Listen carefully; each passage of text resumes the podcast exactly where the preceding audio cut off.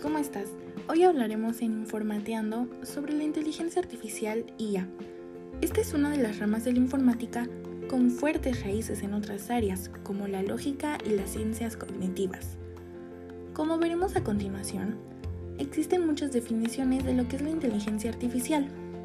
Sin embargo, todas ellas coinciden en la necesidad de validar el trabajo mediante programas.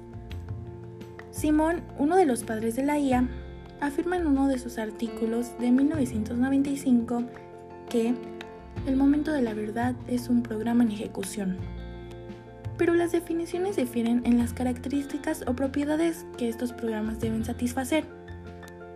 Por otro lado, se cree que la inteligencia artificial nace en una reunión celebrada en el verano de 1956 en Dartmouth, Estados Unidos en la que participaron los que más tarde han sido los investigadores principales del área. Para la preparación de la reunión, McCarthy, Minsky, Rochester y Shannon redactaron una propuesta en la que aparece por primera vez el término inteligencia artificial.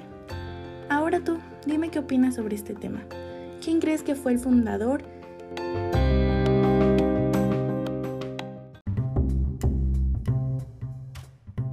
¿Cómo están?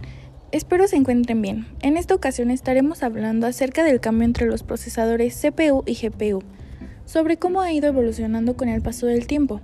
Pero antes, me gustaría darles un poco de contexto sobre qué estos procesadores, qué son estos procesadores y qué son, qué es lo que hacen. El CPU es básicamente el cerebro de nuestro dispositivo y es el que se encarga de procesar todas las instrucciones del dispositivo, leyendo las órdenes y requisitos del sistema operativo, así como las instrucciones de cada uno de los componentes y las aplicaciones. Y por otro lado, tenemos a la GPU, que es la unidad de procesamiento gráfico que se encarga de enviar píxeles gráficos a una pantalla. Esta lo usamos cuando estudiamos o cuando vemos videos, cualquier cosa.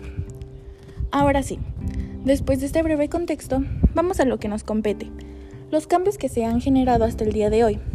Con el paso del tiempo, ha crecido esta necesidad de querer unir estos dos procesadores, y es lo que ha estado desarrollado últimamente. La manera en la que actualmente se está desarrollando todo no es un futuro muy lejano, donde vemos estos procesadores trabajando en conjunto y de una manera óptima. Una nueva arquitectura es algo que se realiza a medio plazo, largo plazo, con unos 3, 4, 5 años de adelantado en mayoría de los casos. Gracias a esta unión, estaría facilitando incluso más estos procesos que se realizan en nuestros dispositivos. La, la maravilla del avance tecnológico y bueno, esto ha sido todo de mi parte. En su podcast Informateando, espero les haya servido para saber un poco más sobre este tema y que les haya gustado. Nos vemos en el próximo episodio. Adiós.